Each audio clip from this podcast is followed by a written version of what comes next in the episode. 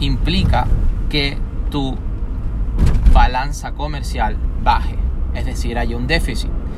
Imagínate, eso no le gustó a los Estados Unidos. Eso no gusta a un país estar reduciendo continuamente sus reservas de oro, reduciendo, reduciendo, reduciendo, reduciendo. ¿Qué pasa? En el 71 cambia todo. ¿Qué pasa? En el, en el 71 Nixon rompe el patrón oro y el dinero, ¿sí?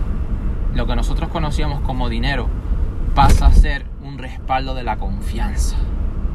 Es decir, básicamente no está respaldado por nada ni por nadie. Pasa de ser dinero mercancía a ser un dinero fiat, ¿sí? Dinero fiduciario. Dinero fiduciario. Pero ¿qué pasa? ¿Respaldado por quién? Respaldado por decretos, respaldado por leyes, respaldado por la confianza de un gobierno. Si ese gobierno se fuera a tomar por saco, esa divisa se iría también.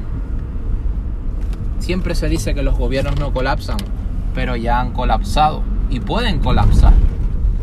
Y el problema es que una divisa como el dólar cada vez se está devaluando más con el paso del tiempo. Cada vez se está devaluando más. Y eso, unido a la gran deuda que tiene Estados Unidos, unido déficit comercial, porque todos son importaciones, se están comprando muchos bienes y servicios de fuera, de China y de otros países.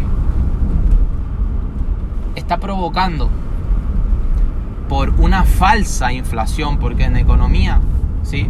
Te hablan de inflación, te hablan de ese aumento generalizado de precios, pero la realidad, compañero y compañero,